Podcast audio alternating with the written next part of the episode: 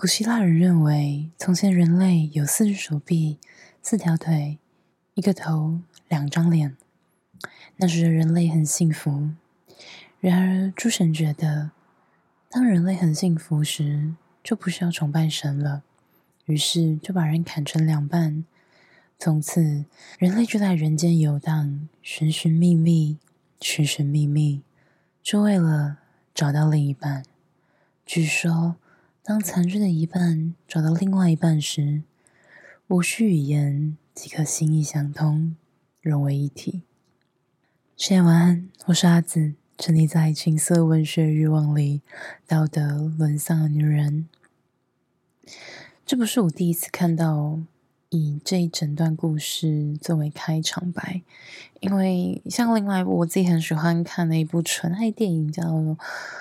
呃 Netflix 的台版翻译应该是叫《青春未知数》，但我更喜欢它另外一个名字叫《真心半解》。有机会我们可以说说看。那今天要讲的这一部呢，也用了同样的开头，但是他在讲述一个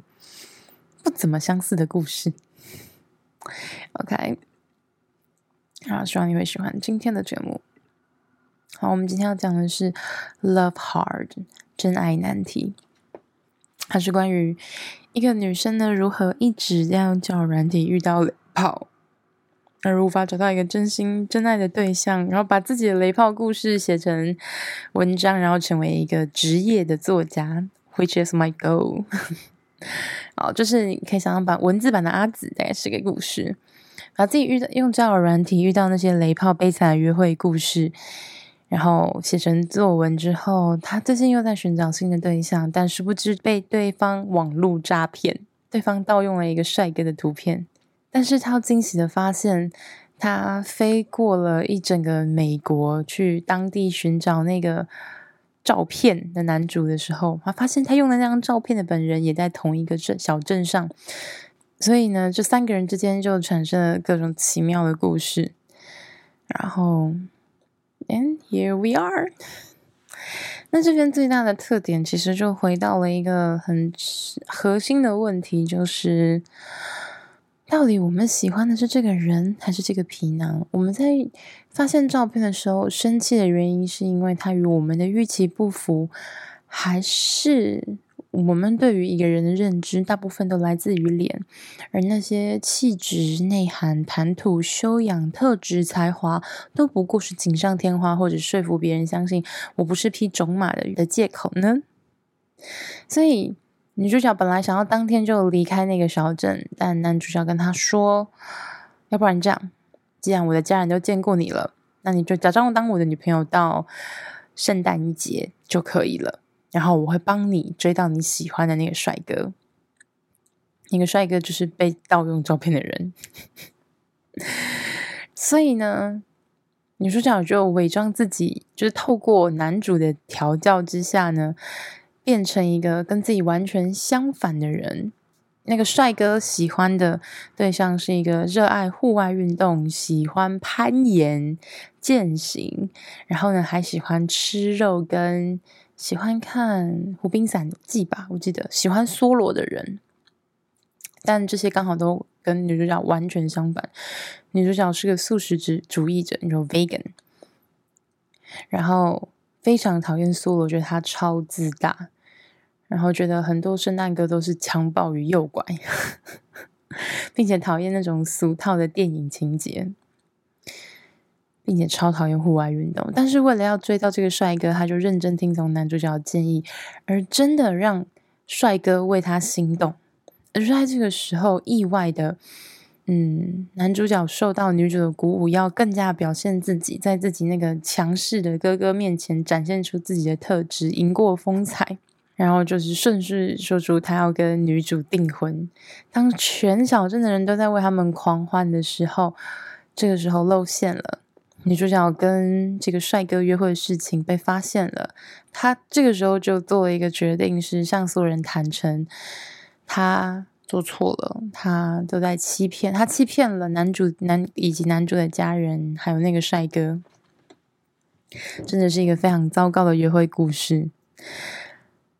就连他的老板，女主的老板都觉得天哪！我只是希望你来写一篇悲惨的恋爱故事，但这真的是超越所有人能够想象的悲惨了。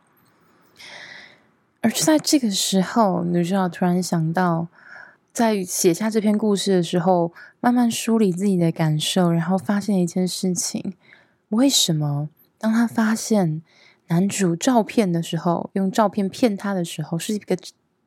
是一个网络诈骗的时候？为什么他还是选择留下来？是因为他真的想要跟那个帅哥在一起吗？但他终于得到那个帅哥的青睐，跟他接吻的时候，他一点都不来电。所以真的是因为他想要跟那个帅哥在一起吗？后来他发现，他的内心真的深深的被这个男主给触动了。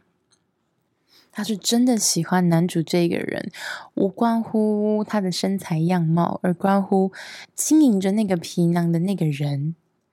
他甚至也开始欣赏了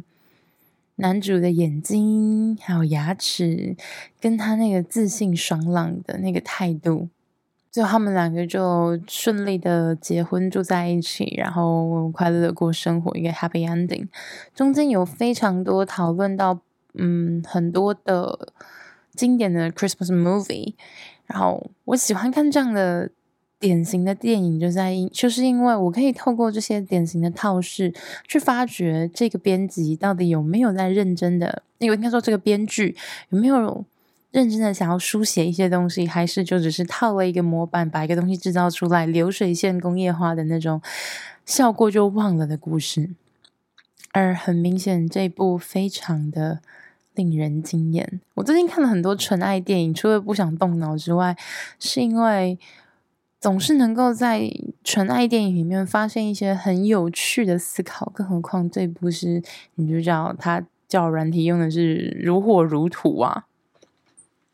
而且他谨记我说的法门，就是只锁定周围的人，然后周围八公里。因为小的范围嘛，你才能够直接约得出门，而不用负担太多的交通出行成本。所以这一部电影我很喜欢的地方是，它很……我是一个很简单的人，只要跟亲情、跟父亲有关系的东西，我就会直接爆哭。我根据我个人的经验，你如果你是会员的话，你应该会比较清楚这个内容是什么，因为我好像曾经有讲过。所以我看这部片的时候，我。不能理解，不过就是一部爱情片，我怎么哭成这样？但是因为它里面包含着非常多的情感的描述，然后因为为什么我一直没有特别讲男主跟女主？我很喜欢 Netflix 的原因，是因为它真正的采用了贴合这个角色的演员，而并不是一个很正的正妹硬要跟你说他很普通，一个很帅的男生硬跟你说他很挫，那太虚假了。他是真的找了一个一般人。应该说，嗯，西方人眼中典型的那种，呃，羸弱的亚东亚洲男人的样子。然后在那个过程中，你会完全忽略他的长花花的样子、他的长相、他的出身、他的背景，你会完全的被这个男生给吸引住。你也可以看见那个美丽漂亮的女主曾经是多么的自卑，以及那么渴望帅哥，到底是因为她真的喜欢呢？还是他希望借由这个东西来证明自己不再是曾经那个被嘲笑欺负的对象。呃，我最近看了几部，我觉得融合，嗯，所谓的不同的人、不同的地域、不同的区域、不同的背景的人，他们融合起来拍一部片的感觉，那个。成分恰到好处，并不会有那种很刻意的要把这种人给 blend in 的感觉，那种不像那个 Just Like That 那个欲望城市的那个后后篇这样子，那么刻意的感觉，很自然的让他们对他们就是会这样，对，确实，哦呀，对，好合理。虽然还是有一些不是很完整或是清楚的剧情线，但是整体上来说，《真爱难题》这部片，我觉得。也是一个蛮不错的节日电影，很适合你刚认识的对象，尤其是在要过节日的时候，especially Christmas 啊，你可以看这部片，可以帮助你们情感增温。稍微讨论一下为什么男主会这样子呢？然后女主为什么这么做呢？或许能够帮助到你们增进升温。然后另外一个小趣事就是，男主呢自己的男主为什么想要盗图用别人的照片呢？是因为他说他自己的那个 profile，他自己的自介的图片放了一整年，只有三个人跟他配对，其中还是一个他高中老师。然后女主角就看了他原本那个配对的照片。男主呢，特别想要呈现自己会修东西，然后很强壮，然后很刚毅，那种好像大家都会喜欢的风格的状态出来，但却忘记了去展现自己的优势而优点。所以，就像我说过的，你要怎么样挑选你的 profile，你的照片，重点是你想要呈现出你的什么给别人，你不能够呈现一个你没有的特质，比如说。呃，我说我鸡鸡很大，我我我放了一个鼓鼓的东西在我的裤子，穿了棉裤，然后我说我屌很大，但我他妈就没有屌，我怎么可以说我屌大呢？然后就说我们都想要让自己的自介看起来更美化一点，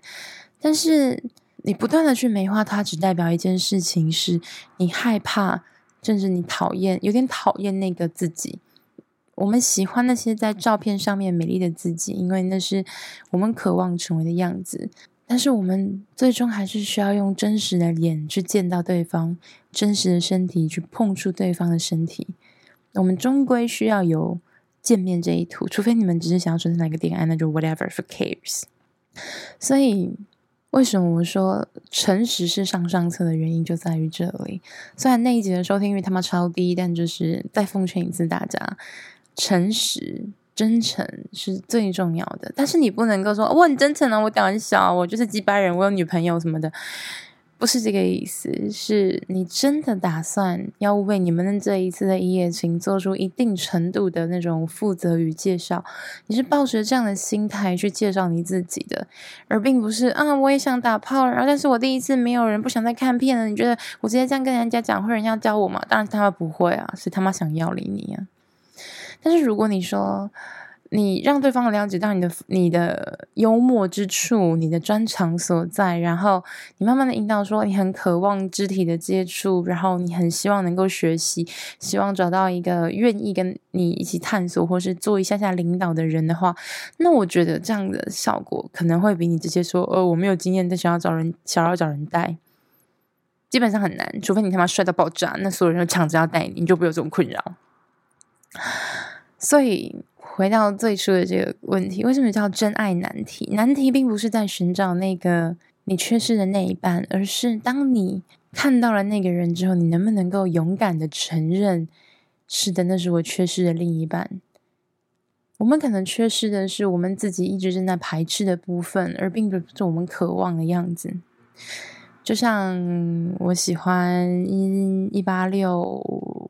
健壮厚实、阳光、有想法、积极的男生，但是那是我我想象中我喜欢的东西。可是我最排斥的就是那种以身材为导向、以利益为导向，然后满脑子只有急功近利的人。那我要怎么跟这种人在一起呢？所以我通常我最后选择的男朋友，通常都离一百一一八六非常超他妈远，而且可能没有什么主见，或者是总是很顺从我的想法。那就很像是《妈的多重宇宙》里面那个管那个那个维门啊！如果你错过了《妈的多重宇宙》的快闪的话，你可以到订阅制的会员，会有专属的连接，Forever 无限次播放哦。好啦，那我们收听一段广告，然后进入今天的情欲告解释。噔噔噔噔，欢迎大家来到今天的工商时间。好。好久没有做成功商，那这次的工商是一次团购。我的团购命名叫“酒肉泼油”，你想要怎么泼，随便你填。那当你需要一些情感升温，或者是现在疫情宅家追剧，或者是耍废放空，嘴巴干干的没事情可以做的时候，这个时候。你的嘴巴张开，让垂涎欲滴的猪肉系列后腿肉嚼劲 Q 弹嫩香，在你的齿颊留香同时，再来一杯秋雅的柚子酒，清爽愉快，最适合和初见面不熟悉的他做一个简单的开场。或者你需要一点重度的刺激，你需要一点在夜里面的额外的调剂，那么嚼口的牛肉干配上带着金箔的美酒，清爽、微晕、甜蜜的味道，更加的适合你。然后这次的团购呢，主要分成是，我自己是蛮喜欢这支柚子酒跟金箔美酒，因为秋雅其实。蛮少见看到它出柚子酒，然后我自己喝完之后，我觉得它是一支非常值得推荐的果酒。那猪肉干之前没有跟到猪肉干团购的话，可以再跟你说一次，这一次的猪肉团购非常的棒。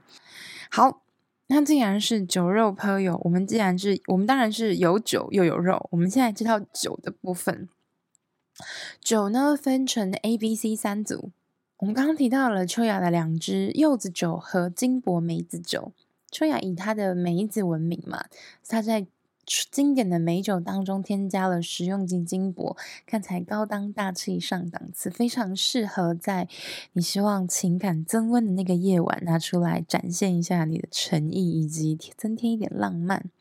而果酒本身的甜蜜感就更适合入口，所以当你无法在这当中选择的时候，你就适合选 A，让你各一支带回家，只要三千块不到。那 B 组的话，就是我就是坚决的走奢华路线，那就两支一起带回家，两支金箔美酒带回家。而 C 组呢，就是嗯，我个人就是偏好想要尝试柚子酒，而且想要尝试多一点，因为一瓶呢绝对是不够喝的，喝酒怎么可能只喝一瓶？所以那就两瓶柚子酒带回家，你就可以选 C。那再来呢？肉干一样也分成三种，有纯猪组、有纯牛组以及猪牛混合组。那猪肉组呢，是蜜汁猪肉以及蒜味猪肉，甜咸香一次到位的后腿肉，Q 弹有嚼劲，让你在追剧配饭配酒的时候，嘴巴有点是情愫，又留着淡淡的香气，提供你一点点热量，让你之后能够酣畅淋漓的。要大战几百回合，所以猪肉以及蒜味各一包，然后再打九五折。而纯牛组的话，就是黑胡椒牛肉干，不啰嗦，简单明了，两包直接九五折带走。另外还有呢，猪牛混合组，就是秘制猪肉、蒜味猪肉、黑胡椒牛肉各一，还有一个唯一出现在这里的经典的猪肉丝，非常的爽口。非常的下饭，非常的适合在追 Netflix，我有听我的节目的时候，顺口来个两根三根，非常的棒。打包九五折之后，只要九百一十二。那以上的这些肉呢，它在搭配酒的时候会有额外的折扣，我全部都放在下面的表单里面了。如果你有不清楚的地方，再来跟我说。那如果你又想要喝酒，又想要吃肉的话，那就非常建议你 A、B 两组酒。之外呢，再搭配你想要吃的肉干，不管是纯猪、纯牛或是牛猪混合，A、B 款的酒都会让你心满意足。然后另外注意的是，请记得满一千五就免运。OK，如果你有任何问题想要买更多或是超越这个数量的话，欢迎你到情欲书院的 IG S E X N L E T T E R 零点零四来找我。我最近不知道为什么。不抛文的时候呢，就涨粉；一抛文就死翘翘。所以我很想知道为什么。那如果你刚好有关于酒肉朋友的问题的话，欢迎到 IG 私讯来找我。感谢荤汁肉干以及盛昌公司的协助，这次的团购非常感谢各位干爹们，耶！那如果你想要找特别类型的酒的话，而在这一次的团购里面没有，你可以在买完之后，我专人为你服务。以上就是今天所有的广告，快点去下单一个你的酒肉朋友吧！噔噔噔噔。OK，收听完刚刚广告，记得边边浏览酒肉朋友，然后听听看关于酒肉朋友的情欲高解释。好，今天这位化名是 W 小姐，其实只是因为我来不及，就是问她她想要叫什么化名，所以叫 W 小姐。她说在。我跟这个人，他是回了一个线动，然后他就一串的文字说：“我跟这个人人一样，在性爱道路上想方设法找到你。”谢谢阿紫。约约的路上，我有摸出一些心得，但是有看到你提的提点，语跟分享，算是让我想到一些我没有注意到的东西。夸胡，例如赛后讨论的时机，在做完泡泡澡聊天的时候，彼此比较能够说出心里的感受。哦，对啊，不然你如果已经结束之后，后面就变成客套话，你知道吗？后面所有夸奖都只是为了约出你，约出来再干一次而已。哦，这份享受用，谢谢你。哦。我让我们默默的没有说，但是并不是我并不是无脑的瞎妹，哈哈。身边有很多人可以聊这些东西。女生有时候展现一点点情欲，就会引来奇奇怪怪的人。外面想打炮的男生多如牛毛，九九九点九都是雷炮。女生的话，有时候也要看适不适合，愿不愿意聊这个。毕竟这还是需要一点信任感和安全感。你写的教战守则跟我所做的大致上都蛮符合的，有时候细节我也想哪里需要更好。你的提点就很棒，爱心。有时候我就是没想到没，谢谢你。跟我的对手们也不知道会不会再有再次见面，或是有下次，也是希望在每次相处的时候都是开心的。我是觉得跟人结好缘才会正向循环，对我跟对他都好，缘分没。OK。好，我觉得呢，有一些文字真的是，如果你一细看，就会看出，嗯，这个人的个性跟特质原来是这个样子啊。对，绝对不是说很傻，就是可以看出一个人的个性跟特质，这算是我的职业病吧。我会想要特别找呃念出这一段，是因为我已经很久没有收到觉得我做东西有用的。心得，或是针对情色文学的回复，我已经很少收到情色文学的心得回复了。我其实是很希望更多的人能够告诉我，你们听完这个故事的讲解之后，或者是对于这个故事你自己的了解跟想法。嗯，有一群人会觉得说，那我要先听完看完这个影片或者是小说，我再来听这一集，可以，但是。我希望大家可以超过故事的剧情去了解一部电影，就像看电影看懂剧情是最第一层的事情，而我会花更多的力气去看他是从哪里出现的，他什么时候开口讲这句话，他的灯光、他的表情、他的颜色、他的穿着。就像是在《妈的多重宇宙》里面哦，如果你还没有听，如果你没有听到这一集的话，那可能我已经下架了现实嘛，所以我已经放到会员 IG 里面。那在这一集里面，我其实提到，我忘记提到一个点，就是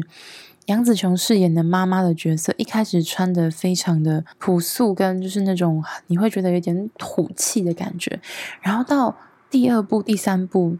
他又回到那个洗衣店里面的那个角色的时候，